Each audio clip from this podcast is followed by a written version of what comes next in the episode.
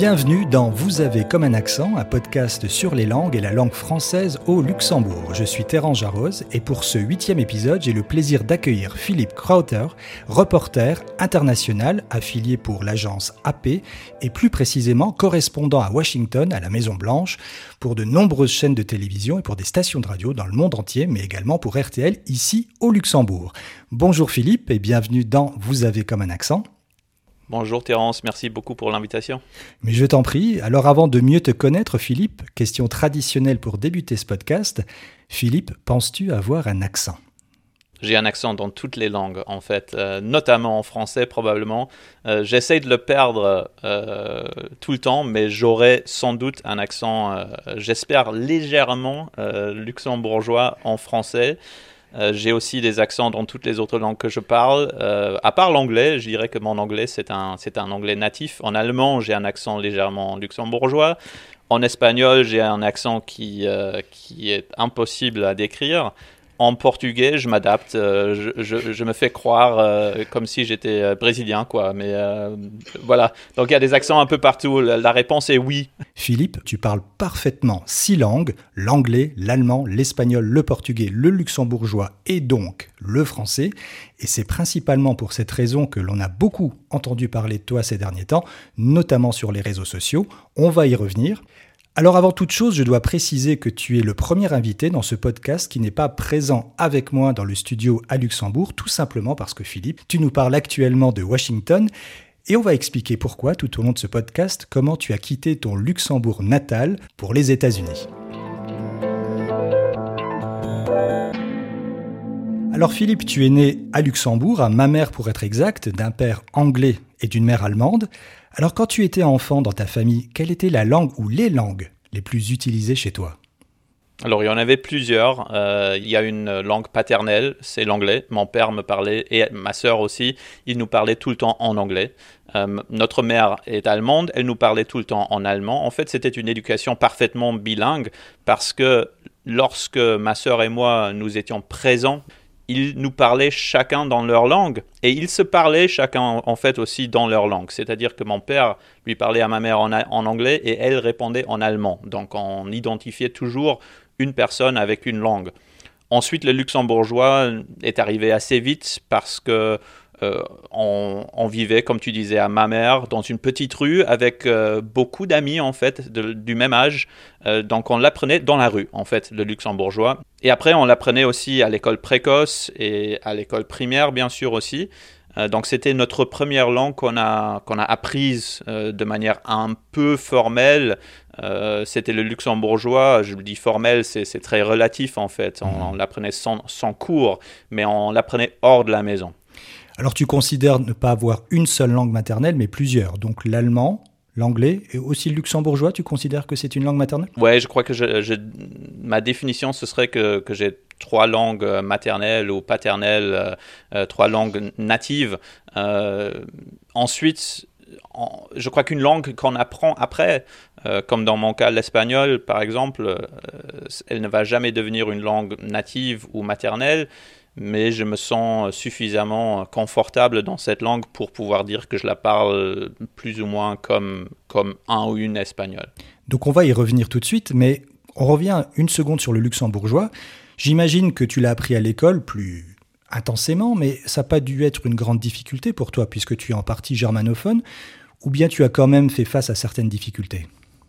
Non, le luxembourgeois, je crois que, le luxembourgeois ou l'apprentissage du luxembourgeois était plus ou moins facile, plus qu'autre chose parce que ça se faisait spontanément dans la rue. Euh, c'est à ce moment-là et à cet âge-là, de deux ou trois ans, je crois, euh, qu'on apprend une langue le plus facilement, euh, sans jamais penser à la grammaire, sans jamais penser vraiment aux mots écrits. Euh, donc le luxembourgeois, c'était assez facile pour nous de l'apprendre, encore une fois, dans la rue, euh, comme, je, comme je le dis, euh, parce qu'il n'y avait pas de grammaire. En fait, le luxembourgeois, comme tu le sais, le luxembourgeois a une grammaire, mais une grammaire qui n'a été établie qu'il y a très peu de temps, quelques décennies, je crois. Et donc c'était une langue un peu presque anarchique, je trouve, où chacun écrivait comme il ou elle voulait. Et c'est ce que je faisais dans mes, dans mes textos, par exemple, dans mes, dans mes emails. Euh, je l'écrivais un peu comme, euh, comme j'en avais envie. Maintenant, j'écris le luxembourgeois avec la grammaire euh, avec la bonne grammaire parce que je l'utilise pour la télévision et pour la radio. Donc, il fallait que je trouve un peu de discipline dans mon, dans mon luxembourgeois. Alors par la suite, tu as développé une relation particulière avec les langues espagnole et portugaise. Alors laquelle est venue en premier pour toi? C'était l'espagnol euh, premier parce que en fait dans l'école, dans le lycée euh, luxembourgeois, on nous donne la possibilité, au moins dans, les régimes classiques, euh, et moi j'étais à l'Athénée de, Luxembourg, en fait j'ai changé de lycée pour pouvoir apprendre l'espagnol. J'étais dans, le lycée technique au Michel Lutzius, c'était euh, au Limpertsberg au, Luxembourg. J'ai changé en fait du technique au classique euh, pour pouvoir apprendre une quatrième langue, c'était l'espagnol, qui est offert au Luxembourg, ou était au moins offert à l'âge de 14 ans. Euh, j'avais une fascination pour euh, le foot espagnol, pour la culture espagnole déjà à ce moment-là. Je voulais comprendre euh, cet espagnol parlé à la télévision, cet espagnol utilisé par les commentateurs de foot. Et donc j'ai essayé d'apprendre l'espagnol au lycée luxembourgeois, ce qui a très bien marché. Je trouvais que les cours étaient assez bons. Et ensuite, j'en ai, j'en ai fait ma passion. Euh, l'espagnol est devenu, euh, c'est, devenu mon, mon étude universitaire. Euh, ma passion, c'était, et c'est toujours l'Espagne, le monde hispanophone, toujours le foot espagnol, toujours. Cela ne changera jamais. Et ensuite, ben, le portugais, c'est la dernière langue que j'ai, que j'ai appris. Et j'ai décidé de l'apprendre qu'au moment où je considérais mon espagnol, je vais jamais dire parfait, mais stable. Donc une langue qui n'allait pas être influencée par l'apprentissage d'autres. Mhm. Je ne voulais pas risquer la perte de l'espagnol avec l'apprentissage du portugais. Donc c'était une décision tactique à l'âge de, de 22 ans, 23 ans plus ou moins, de commencer l'apprentissage du portugais. Alors en quelques mots, depuis combien de temps tu es à Washington et qu'est-ce qui t'a amené à travailler là-bas? Alors ça fait dix ans que je suis à Washington. Euh, auparavant, j'étais à Paris avec euh, la chaîne internationale France 24. C'était en fait mon premier euh, travail en tant que journaliste. C'était mon premier contrat. donc je suis en fait parti des études de journalisme à Londres à Paris. Euh, c'était un moment où France 24 cherchait de nouveaux employés, en fait. C'est très rare, en fait, dans le journalisme de trouver un, poste d'employé, CDI, en fait. Euh, donc, je l'ai pris, je suis, je suis allé vivre à Paris pendant trois ans. Mhm. et à un certain moment, la chaîne cherchait un correspondant ou une correspondante en anglais à Washington parce que celui qui faisait le job avant l'avait quitté. Et donc, je me suis dit que Washington, c'est une d'environ de, 5 ou 6 villes où, comme correspondant, tu ne peux pas dire non. Euh, et donc, euh, j'ai fait mes valises et je suis parti assez vite euh, pour venir ici à Washington. Pendant 7 ans ici, j'ai fait le, travail de correspondant pour France 24, notamment en anglais, parfois en français, parfois quelques phrases en, espagnol pour la chaîne en, espagnol. Et, et, bien, depuis deux ans, je suis avec l'agence Associated Press. Alors, pour qu'on ne perde pas notre latin, je résume Philippe. En ce qui te concerne, il y a l'anglais, l'allemand, puis le luxembourgeois, ensuite l'espagnol et enfin le portugais. Et il manque une langue, et c'est ce qui nous amène à la langue française. Alors tu m'as confié que tu as détesté le français, hein, étant plus jeune, notamment à l'école. Alors, on l'entend, hein, tu le parles parfaitement bien. Mais revenons un petit peu au moment où tu l'as appris. Tu as appris la langue française à l'école. C'est à l'école primaire euh, luxembourgeoise. En fait, mes parents avaient décidé de m'envoyer à l'école euh, luxembourgeoise. Mon père, comme il travaillait pour la Commission européenne, il avait tout le droit de, m'envoyer euh, à l'école européenne où on n'apprend pas le luxembourgeois, où on, reste dans sa langue maternelle ou paternelle. Mais donc, comme j'étais dans le système luxembourgeois, le français commençait très tôt. on commençait, je crois, à l'âge de environ 8 ans. On commençait très tôt avec le français. Et comme c'était la première langue où j'étais exposé à une grammaire et une langue euh, que je n'apprenais pas de manière spontanée, naturelle, cela m'a pas du tout plu euh, parce que euh, je n'aimais pas du tout les exceptions françaises, les exceptions grammaticales françaises.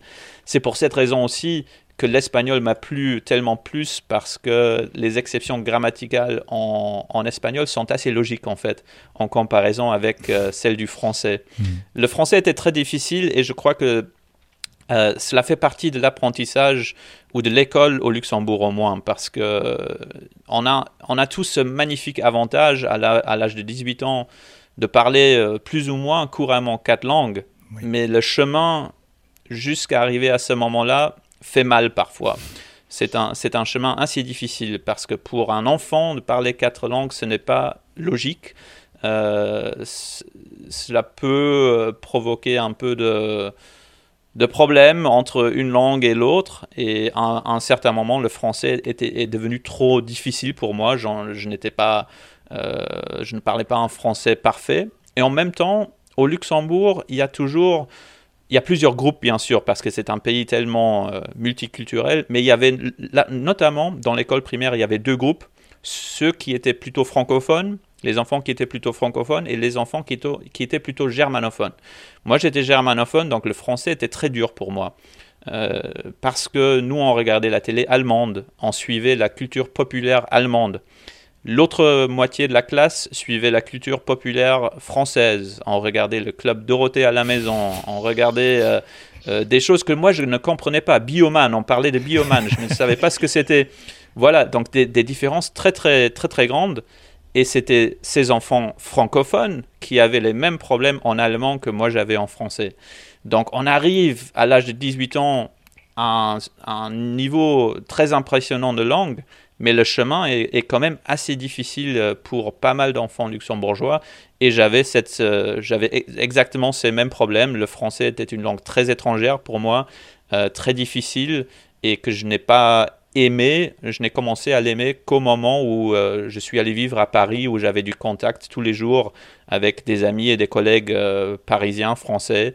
Et c'est à ce moment-là que mon français est devenu moins luxembourgeois, où j'ai essayé de perdre tous les jours un peu moins de mon accent luxembourgeois, que je l'admets euh, sans problème, je l'ai toujours. Je, vais jamais, je ne vais jamais le perdre. Alors c'était quoi la principale difficulté pour toi quand tu as commencé à apprendre le français? Je pense que c'était la conjugaison des verbes. Hein. C'est la difficulté principale. Bien sûr, quand on apprenait beaucoup de vocabulaire aussi, mais il y a toutes ces exceptions euh, euh, grammaticales qui étaient tellement dures. Je crois que j'avais un cerveau euh, qui, qui, voulait que tout soit plus ou moins logique. Hmm. Et la langue m'a déçu énormément parce que parce qu'il n'y avait pas de logique. L'explication pour les, pour les exceptions de grammaire, c'était c'est comme ça. C'est tout simplement comme ça. Il n'y a C'est le fameux c'est comme ça et puis c'est tout. Voilà. mais, mais je, je, le répète encore une fois, ce qui m'a tellement plu en espagnol, c'est que toutes ces exceptions avaient en fait une, euh, une explication, ce qui me manquait en français. Euh, voilà la, plus grande difficulté en, en français pour moi. Et aujourd'hui, qu'est-ce qui te pose encore quelques problèmes avec la langue française parfois? Ce sont comme toujours les, faux amis. Euh, c'est toujours le problème pour ceux d'entre nous qui parlent beaucoup de langues, euh, notamment entre l'espagnol et le français maintenant. Euh, j'invente parfois des, mots qui n'existent pas ou même des, tournures grammaticales qui, existent en espagnol et qui n'existent pas du tout en, en français. J'essaie de les perdre, j'essaie de, de, ne pas les faire, mais il y a toujours cette... Le plus grand problème, c'est en fait l'influence des autres langues dans, mon français, euh, c'est-à-dire qu'au moment où je parle français, il faut que j'élimine dans mon cerveau d'une certaine manière les autres cinq langues pour me concentrer à 100% sur le français et imaginer que je suis francophone euh, à 100%. C'est, euh, en fait, dans mon travail aussi, je le fais. C'est un, c'est une tactique en fait que j'utilise avant un direct, que ce soit en français, en espagnol, en portugais, en luxembourgeois, en allemand ou en anglais. Dans toutes les langues, je m'imagine que je suis anglais ou allemand, que je le suis bien sûr, mais je m'imagine aussi que je suis brésilien ou j'imagine que je suis euh, luxembourgeois ou français. Comme ça, j'aurai un accent un peu plus convaincant en fait. Que représente pour toi la langue française aujourd'hui? Alors je ne vais pas te dire ici au Luxembourg puisque tu n'y vis plus depuis une dizaine d'années, mais dans ta vie de tous les jours, c'est une langue d'adoption, une langue de travail, une langue de cœur. Comment tu pourrais la qualifier? C'est une langue plutôt de travail parce que je travaillais euh, chez France 24, donc c'était une langue euh, que j'utilisais euh, énormément pour le travail. Maintenant, c'est une langue très pratique pour moi parce que, comme toutes les autres langues, notamment à Washington, où on a beaucoup de, beaucoup de contacts, beaucoup de relations avec des diplomates, par exemple, ou avec avec des étrangers qui viennent un peu de, partout.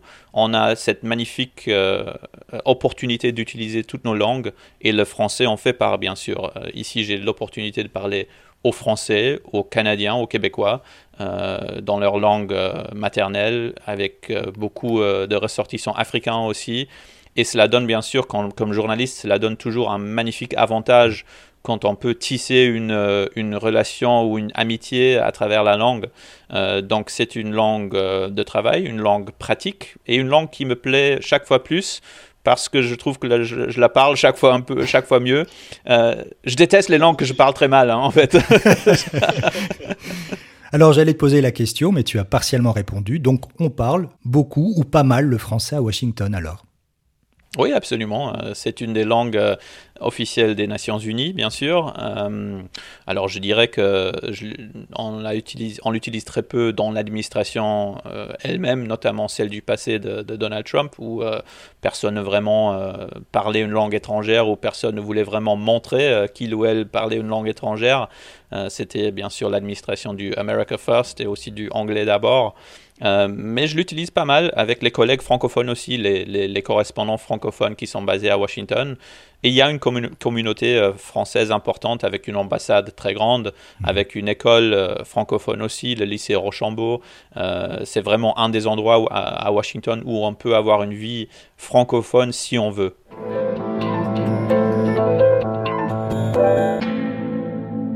Alors, puisqu'on est à Washington, Philippe, restons-y parce que tu parles couramment six langues, hein, on l'a compris, et tu as défrayé la chronique très récemment avec euh, une petite vidéo, ou même plusieurs, te montrant, faisant tes interventions en tant que journaliste, reporter international et commentateur pour différentes chaînes de télévision à travers le monde pour évoquer, expliquer, commenter les récentes élections américaines depuis Washington et la Maison Blanche. Alors, explique-nous comment ce buzz a commencé et comment tu l'as vécu. Alors en fait, ce sont des vidéos que je crée moi-même euh, après une intervention sur une chaîne euh, disons en Autriche euh, ou en Belgique euh, ou en France, j'essaye de, ressortir ce, fichier online et j'en fais un petit best-of quoi. notamment quand j'ai fait, quand j'ai utilisé les six langues lors d'un même événement. C'est un peu toujours mon but. Comme j'ai des, clients, on dit chez nous, mais ce sont des, plutôt des partenaires que j'ai à travers le monde. Si j'ai réussi à faire des directs en, en six langues, J'essaie ensuite de les, mettre tous ensemble dans un petit montage pour montrer un peu le travail que je fais. Euh, en vie dans les temps des médias sociaux où il faut un peu se montrer, euh, faire un peu de pub pour soi-même. Donc c'est une manière pour moi de le faire. Parfois, j'ai fait ces vidéos depuis une année et demie. Euh, parfois, elles ont un succès. Parfois, elles sont regardées beaucoup au Canada ou en Australie. Et parfois, elles sont largement ignorées sur Twitter ou Instagram ou LinkedIn. Mais celle-ci, cette vidéo qui est devenue virale, euh, c'est assez intéressant. Je crois que c'était d'abord un journaliste ami à moi ici à Washington qui a plus de suiveurs que moi sur les réseaux sociaux. Il a retweeté. Ensuite, un présentateur très connu à la télévision américaine avec plus d'un million de suiveurs l'a retweeté. Ensuite, c'est fascinant comment une vidéo virale fait le tour du monde parce qu'elle est arrivée d'abord en Espagne. C'est en Espagne où on s'est intéressé énormément à, à cette vidéo parce qu'un journaliste connu espagnol l'a montré, l'a retweeté. Et comme en Espagne, on a des problèmes très, très grands d'apprendre une deuxième et certainement une troisième langue, cette vidéo a fasciné un peu plus dans ce pays. Elle a fasciné aussi en, Catalogne. Euh, alors la raison pour cela, euh, c'est parce que dans une émission de télévision espagnole où on m'avait invité pour parler de cette vidéo, un présentateur m'a demandé si je parlais d'autres langues ou si j'avais l'intention d'apprendre une autre. Donc j'ai ressorti une phrase que, je connaissais en catalan la chance, c'est que le présentateur était catalan, il a adoré. Et ensuite, la presse catalane, elle, est devenue euh, fascinée avec, euh, avec ce cas parce que c'est un peu comme au Luxembourg, on apprécie énormément qu'un étranger apprend la langue, euh, la langue locale. Oui, alors juste pour s'arrêter là-dessus, si on vérifie, on regarde ton, ton profil sur Wikipédia, c'est disponible en trois langues, donc en anglais, très bien, en luxembourgeois, logique, et en catalan, si je ne me trompe pas. Assez fascinant, je ne le savais même pas, parce que euh, je peux te dire avec euh, toute la fierté du monde, je n'écris pas ma, euh, ma propre page Wikipédia, donc il faut que j'emploie quelqu'un très vite.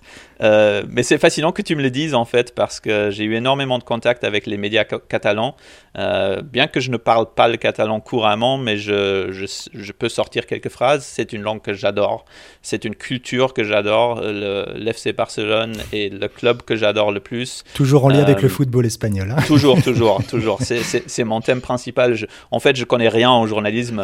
c'est juste le foot, en fait. Un jour, je vais devenir journaliste sportif et, enfin, je vais savoir, je, je, vais savoir de quoi je parle. mais, mais c'est assez intéressant que tu me le dises parce que euh, dans beaucoup d'entretiens que j'ai fait avec euh, la presse catalane la dernière semaine en fait, on a parlé beaucoup euh, de cette différence entre le catalan ou, plutôt les similitudes qu'il y a entre le catalan et le luxembourgeois, le fait qu'il faut se battre pour sa, langue locale. en, fait, au Luxembourg, on a un peu plus que les catalans. La langue catalane, elle est, elle est, catalane, elle est parlée par, beaucoup plus de monde. Mhm mais c'est une langue qui n'a pas de nation. Euh, alors que nous, comme luxembourgeois, on a une nation, donc euh, on a des avantages. Euh, voilà, donc pour, pour répondre encore une fois à ta question, à la deuxième partie, cette vidéo virale, elle est arrivée donc en Catalogne et ensuite elle a fait le tour logique, elle a, en fait fermé le cercle parce qu'avec une mention que j'ai eue à la télévision américaine sur CBS pendant l'heure matinale où on jouait ma vidéo aussi et où les présentateurs se sont euh, se sont montrés surpris par l'existence du luxembourgeois même. C'est comme ça que cette vidéo est devenue euh, revenue au Luxembourg. Et donc c'est à ce moment-là où j'ai fait pas mal de, de petits entretiens euh, pour des médias luxembourgeois aussi. Alors Philippe, tu es sans aucun doute polyglotte, mais pour toi, quelle est la recette pour parler si bien autant de langues? Est-ce que c'est l'éducation, le contexte social, une prédisposition, ou c'est juste la magie luxembourgeoise? Alors je dirais dans mon cas, j'ai eu énormément de chance. Hein. D'abord avec euh, mon éducation bilingue à la maison, avec euh, le luxembourgeois qui est arrivé très vite, avec ensuite le système scolaire luxembourgeois qui m'a donné le français et l'espagnol. Je, ne vais pas nécessairement défendre le système euh, scolaire luxembourgeois, je, le vois d'une manière très critique, euh, franchement, mais le résultat final est bon. Euh, voilà, c'est une petite parenthèse, c'est un, c'est un système scolaire dans lequel on apprend beaucoup par cœur et on n'apprend pas trop de devenir, de développer ses propres pensées critiques, mais le résultat final est très bon. Le résultat final, c'est qu'on parle quatre langues. ensuite, je crois que ce que moi moi je, sais faire, c'est diviser mon cerveau en, six langues en fait, et vraiment de, de, ne pas voir trop d'influence d'une langue à l'autre. Et ensuite, la dernière chose que je, que je te dirais, c'est probablement une question que tu allais me demander. Euh, dans, quelle, dans quelle langue penses-tu euh, et, euh, et, dans quelle langue sont mes rêves? Mais c'est en fait un des ingrédients pour, euh, à cause avec lesquels je parle autant de langues, c'est parce que je ne pense en aucune langue. Euh, c'est un jour, j'aimerais bien être euh, le, sujet en fait d'une thèse scientifique parce que tout le monde est très surpris par ma réponse. il n'y a personne qui parle dans mes pensées ou dans mes rêves. je n'utilise pas les mots dans mes pensées, j'utilise des images parce que je trouve que c'est plus rapide. ce n'est pas une décision rationnelle en fait, c'est mon cerveau qui le fait. Donc, en fait, quand je parle, quand je pense à euh, l'exemple que j'utilise parfois, euh, j'ai besoin d'aller acheter du pain euh, à la boulangerie. Je ne pense pas au mot pain, je ne pense pas au mot boulangerie. Non, je vois, je vois du pain. c'est tout. c'est beaucoup plus rapide. Et il y a énorme. moi, je trouve ça logique, mais je crois qu'il y a beaucoup de monde qui se voit très surpris par, par comment mon cerveau fonctionne. Ensuite, dans les rêves, je ne, me rappelle d'aucun moment où quelqu'un parlait dans mes rêves. En fait, les pensées et les émotions sont, transmises. Euh, elles sont transmises comme euh, euh, sans mots, en fait. C'est plus rapide. donc, c'est assez intéressant. mais c'est un, des ingrédients importants que j'utilise pour, pour pouvoir, en fait, faire cette distinction entre, entre les langues que je parle. Alors j'ajoute une question sur le sujet. Quels seraient tes conseils pour celles et ceux qui aimeraient maîtriser toutes ces langues? Alors on parle bien sûr plutôt des, des, personnes au Luxembourg et surtout pour les jeunes gens qui nous écoutent, et notamment dans, au Grand-Duché. Alors notamment, euh, c'est le contact avec les cultures euh, qui parlent ces langues, euh, qui, qu'on n'a pas nécessairement au Luxembourg. moi, je, je recommanderais au Luxembourg euh, de faire des amitiés avec des francophones euh, et de ne pas seulement utiliser le français dans, dans, les boutiques, par exemple, quand on commande quelque chose, euh, quand on a un contact avec un frontalier français ou, belge, par exemple. il faut avoir vraiment une exposition permanente à la langue. parce que le système luxembourgeois, en fait, il nous donne une langue presque théorique, en fait. On ne, on, ne, parle pas énormément ces langues avec des gens dans la rue ou, ou tous les jours. Euh, donc, j'utilise l'espagnol comme exemple. Euh, j'avais besoin d'une exposition euh, énorme, d'être exposé à la langue tous les jours euh, c'était à Barcelone en fait où j'étais exposé aussi au catalan. Donc euh, euh, en fait j'ai très vite appris que pour apprendre l'espagnol il ne faut pas aller à Barcelone. Ce n'est pas logique du tout parce qu'on se rend compte très vite que les gens en fait parlent catalan, que tout est écrit en catalan. Donc il faut aller à Madrid en fait ou, au sud pour, apprendre l'espagnol. Mais c'est vraiment avoir du contact avec la culture elle-même aller vivre en Espagne, aller vivre en Amérique du Sud, aller vivre au Brésil par exemple, voyager un peu. Je sais que c'est un luxe. Euh, beaucoup de luxembourgeois ont ce luxe de pouvoir euh, voyager pendant un an par exemple entre... Euh, entre, entre, le lycée et l'université. Moi, j'avais ce luxe, donc je l'ai utilisé pour, pour cette raison-là. Voilà, ce n'est pas toujours pratique. On n'a pas toujours tout le temps du monde, mais voyager, voir du monde, utiliser les langues euh, pour des raisons euh, pratiques, euh, pour connaître du monde. Voilà, c'est un peu romantique, mais c'est vraiment la manière de le faire. Et en parlant de romantique, bien sûr, la manière la plus facile d'apprendre une langue, on le sait tous, c'est avoir une, une, petite amie ou un petit ami qui parle cette langue. C'est la manière la plus facile de le faire. Alors Philippe, puisque tu es correspondant et journaliste à la Maison Blanche, à Washington, parlons un peu de politique américaine et bien sûr du, président récemment élu Joe Biden, et plus précisément concernant son administration. Peut-être pouvons-nous dire un mot sur deux personnes importantes qui constituent l'équipe de Joe Biden. D'abord, il y a Anthony Blinken, le nouveau secrétaire d'État américain, et ensuite William Burns, nouveau directeur de la CIA. Alors pourquoi je parle d'eux? Bah, Ils ont tous les deux un point commun puisqu'ils parlent le français. Entre autres, hein, puisque William Burns parle aussi également l'arabe et le russe apparemment. Alors Philippe, c'est suffisamment rare pour, pour le notifier. Oui, c'est assez rare, euh, notamment quand on compare avec les années qui ont précédé, bien sûr, où on n'avait pas beaucoup de contact avec des, euh, euh, des membres de l'administration qui parlaient d'autres langues dans le passé, il faut se rappeler, c'est fascinant en fait, euh, la langue ou les autres langues dans la politique américaine, euh, parce que je vais aller un peu plus loin dans, dans l'histoire, dans le passé. Euh, John Kerry parle presque couramment le français aussi, l'ex-secrétaire d'État américain, ex-candidat à la présidentielle aussi du Parti démocrate, qui a caché largement ses connaissances de français parce que c'était vu comme comme un point négatif un point pas très américain euh, si on parlait une autre langue. Et c'était le cas aussi avec Mitt Romney, candidat à la présidence du Parti républicain en 2012, qui lui avait passé deux années en France, au sud de la France, euh, parce qu'il était mormon, il faut passer deux ans à l'étranger. Et euh, il parle français aussi, mais il l'a caché absolument parce que c'était vu comme un point négatif pour pouvoir devenir président des États-Unis. Voilà, on essaye de changer cela avec l'administration de Joe Biden. C'est une administration beaucoup plus euh, multilatérale, beaucoup plus globaliste, beaucoup plus internationale, où on ne cache pas ses connaissances des langues. C'est très sympa de le voir. Cela, ne devrait pas être quelque chose de, de, de, nouveau, quoi. cela devrait, devrait être logique, mais par exemple, euh, tu viens de mentionner Anthony Blinken, le nouveau secrétaire d'État. Il a en fait eu une petite, petite conversation avec Jean-Yves Le Drian, le ministre des Affaires étrangères français, et cette conversation a été faite entièrement en français. Euh, c'est assez rafraîchissant, en fait, de voir cela. Alors pour finir ce podcast, Philippe, je propose à mes invités un petit questionnaire en lien avec la langue française et avec leur langue maternelle. Mais toi, Philippe, tu en as plusieurs hein, de langues maternelles, donc ce sera selon ton choix. Tu es prêt? Je suis prêt, allons-y. Quel est ton mot ou expression préférée en français? Alors quand je pense à cela, je pense à ma scolarité en français au Luxembourg et je me rappelle quand on nous disait qu'il y a un mot qui est le mot le plus long en français, je ne sais pas si c'est vrai, mais c'est anticonstitutionnellement.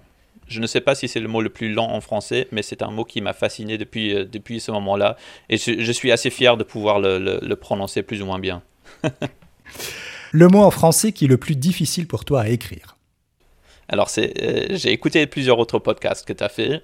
Et euh, je crois qu'il y, en a deux de tes, de tes invités qui ont eu la bonne réponse. Je crois qu'il y a une bonne réponse en fait à cette question.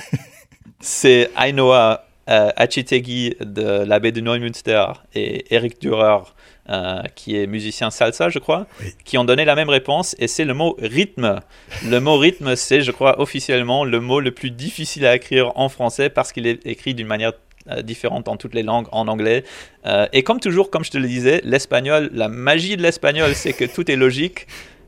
Rythme s'écrit ritmo, R-I-T-M-O, c'est logique. Et cela devrait être comme ça en français aussi. Le mot en français qui est le plus difficile pour toi à prononcer alors, je ne sais pas si c'est un mot euh, qui, qui, est toujours difficile pour moi de prononcer, mais je me rappelle euh, d'un direct que j'ai fait pour euh, France 24 en français. C'était lors, comme, comme, très souvent dans l'actualité américaine, lors d'une tuerie, d'une fusillade dans une église. C'était à Charleston, en Caroline du Sud. Je crois qu'il y avait huit victimes. à ce moment-là, j'ai fait un direct en français et un collègue très connu, en fait, Jean-Bernard Cadier de la chaîne BFM TV, Regardez mon direct, c'est un ami, et je lui demandais après euh, s'il avait des conseils en français. Il disait, tu dis 8, et pas 8. donc il y a, y a une petite différence, il y a une U et pas une U. Voilà. Euh, donc euh, je me rappelle toujours de ce petit conseil qu'il faut dire 8 et pas 8. Voilà, c'est une toute légère différence, mais cela fait toute la différence. Alors le mot dans une de tes langues maternelles que tu apprécies, que tu préfères au niveau du sens ou de la sonorité? Alors comme luxembourgeois, euh, j'aimerais bien te donner trois mots luxembourgeois. Euh, qui, c'est fascinant, bien sûr, le luxembourgeois étant une langue germanique, euh, on peut très souvent expliquer la présence d'un mot par le mot allemand ou le mot français. Normalement, on adapte un mot français, on met une terminaison différente et voilà, on a un mot en luxembourgeois. Mais ce n'est pas toujours le cas. Et les classiques luxembourgeois, ce sont trois animaux. C'est Deckelsmoke, d'abord, c'est tortue. Euh, c'est un mot où euh, je ne sais pas d'où il vient, mais ce n'est pas allemand et ce n'est pas français. Euh, le mot pour papillon, c'est pimpample, qui est peut-être une, une, version auditive, disons, de papillon. C'est assez, c'est, assez similaire. Ensuite, j'ai entendu ce mot euh, mentionné dans d'autres podcasts que tu as fait, écureuil. Écureuil, en fait, la traduction, c'est keizeka mhm. en, en, luxembourgeois. C'est aussi un mot qui, qui vient de nulle part. Euh, c'est très bon, en fait. Et j'aimerais bien aussi juste mentionner mes mots préférés en allemand. C'est euh, le mot que j'utilise pour ma sœur et le mot qu'elle utilise pour moi, c'est Schwesterherz et Bruderherz. En mhm. fait, ça veut dire cher frère ou chère sœur mais littéralement, cela veut dire euh, euh, cœur, sœur cœur, en fait, la sœur que j'ai dans mon cœur, le frère que j'ai dans mon cœur. Euh, donc, ce sont des, jolis mots allemands, et on dit ça pas très souvent, de jolis mots allemands, mais les voilà. Schwesterherz et Bruderherz, ce sont, ce sont deux mots que je trouve très très beaux en, en allemand, à cause de, bien sûr, des raisons, des raisons émotionnelles et affectives pour la relation que j'ai avec ma sœur. Alors le mot euh, ou des mots dans une de tes langues maternelles que tu n'apprécies pas vraiment ou qui sonnent étrangement à tes oreilles alors, aucune nécessairement, à part que je dirais quand même euh, que même, même en tant que germanophone et euh, luxembourgophone, ce sont deux langues où j'admets quand même qu'elles ne sont pas les plus belles du monde. le néerlandais, je le considère aussi une langue pas très belle. Euh, ce sont deux langues que j'aime bien parler. Quand elles sont bien parlées, elles sont assez belles. Mais quand elles ne sont pas parlées aussi bien, ce sont des langues assez moches. Euh, voilà, mais ce sont des préférences personnelles. J'adore le catalan, par exemple, et il y a énormément de monde qui n'aime pas du tout les sonorités du catalan. Voilà, c'est donc très, euh, très personnel. Un livre, un film ou une chanson en langue française, hein, donc francophone en général, que tu aimes particulièrement ou qui a changé quelque chose pour toi peut-être? Alors j'ai toujours été cinéphile. Euh, j'étais cinéphile avant que j'étais euh, euh, avant que j'aimais les langues ou le journalisme ou, ou même le, foot. Le, le, cinéma a toujours été important pour moi et notamment la nouvelle vague française. J'adore la nouvelle vague française, les films de 59, 60, 61, François Truffaut, Jean-Luc Godard, je les ai regardés plusieurs fois. Euh, notamment à la Cinémathèque luxembourgeoise, qui est un, lieu magique pour moi. Euh, Et voilà, ce sont donc des films comme À bout de souffle de Jean-Luc Godard ou Les 400 coups de François Truffaut. Et il y a une phrase qui, je crois que c'est même la dernière phrase d'À bout de souffle, c'est celle-ci c'est vraiment dégueulasse ou t'es vraiment dégueulasse? Euh, c'est cet adjectif utilisé par Jean-Paul Belmondo et qui, en plus, euh, c'est un mot, je crois, un adjectif qui est utilisé ces jours-ci plus en luxembourgeois qu'en français on utilise beaucoup ce mot dégueulasse quand on n'aime pas quelque chose en luxembourgeois. C'est fascinant. Euh, c'est un adjectif qu'on utilise très peu en français. C'est plus, on l'associe presque, je dirais, avec à bout de souffle. Mais nous, en, luxembourgeois, on l'utilise tous les jours. C'est fascinant. J'adore comment euh, un mot français est devenu euh, très courant en luxembourgeois plus que dans sa langue d'origine. Voilà. Donc c'est une longue réponse pour te dire que j'adore la nouvelle vague française. Alors tu as déjà apporté euh, des éléments de réponse à la question que je voulais te poser maintenant, c'est-à-dire dans quelle langue penses-tu? Mais tu peux peut-être répondre à une autre question, c'est-à-dire que en quelle langue comptes-tu naturellement? Je crois que c'est en anglais. Euh, la même, c'est la même réponse qu'à la question euh, dans, quelle phrase utilises-tu et tu me, tu vois, parfois les mots m'échappent. a swear word en anglais, donc un mot euh, c'est quoi le mot en français en fait euh, Un juron Un juron, voilà. Euh, donc vraiment, les jurons qui me sortent, c'est en anglais. Mhm. donc je suppose que l'anglais doit être ma langue principale, ma langue la plus instinctive. Je compte en fait dans ma tête. C'est une très très bonne question en fait, parce qu'elle elle me montre que probablement l'anglais est ma langue la plus importante. Je compte en anglais. Euh, les jurons euh, me parviennent en anglais aussi. Oui. Alors une question un peu plus philosophique, mais dans, dans le même sens. Si Dieu te parlait, ce serait en quelle langue? Dieu ne m'a jamais parlé euh, jusqu'ici. c'est parce que je n'ai pas fait. Je n'ai pas fait l'effort moi-même, franchement. donc je n'ai jamais eu de réponse. Euh, je crois que ce serait en latin en fait. Euh, donc euh, ça doit être en. Je suppose que Dieu. J'aimerais bien que Dieu me parle en espéranto en fait. Ce serait logique. C'est une langue sans aucun. Sans aucune préférence culturelle, sans aucune préférence historique. c'est une nouvelle langue, c'est une langue neutre. Dieu devrait être neutre, donc j'aimerais bien avoir mes réponses en, en espéranto ou peut-être en latin. Mais l'espéranto, je trouve que c'est une langue un peu plus, un peu plus belle. Et si le diable te parlait alors Ce serait dans quelle langue tu préférerais? Ah, Ce serait en néerlandais, je crois. Ah, non, je, n'en suis pas sûr. Hein. Euh, ça dépend de quelle langue est la plus diabolique en fait. Euh, quelle est la langue la plus. Euh, je peux te dire que la langue la plus sensuelle, on, suppose que c'est le portugais en fait, parlé par les, par les Brésiliens et les Brésiliennes. c'est vrai que c'est très joli et c'est très différent du portugais parler au portugais. C'est vrai, absolument. Et c'est ce qu'on dit du portugais brésilien, que c'est la langue la plus sensuelle du monde. Donc c'est probablement euh, aussi la langue la plus diabolique. Donc le diable me répondrait en portugais. Dernière question, Philippe. Invisibilité, télépathie, ubiquité ou polyglottisme total, si c'était des super pouvoirs, lequel choisirais-tu et pourquoi? Aucune, je prends l'immortalité. C'est toi qui as commencé avec nos discussions sur, sur Dieu et, le diable, donc j'ai le droit d'aller chercher une réponse un peu plus métaphysique. Euh, bien sûr, l'immortalité, je n'aime pas l'idée de la mort, donc euh, je choisis, je, choisis ce super pouvoir-là. Merci beaucoup Philippe d'avoir participé à ce podcast. D'ici là, on peut te retrouver de temps en temps, tes interventions hein, sur RTL Luxembourg, à la radio comme à la télé, et aussi sur la radio 100.7. Phil merci Philippe. Merci, à la prochaine. Et merci à vous toutes et à vous tous de nous avoir écoutés et à très bientôt pour un prochain épisode avec un ou une nouvelle invitée dans Vous avez comme un accent.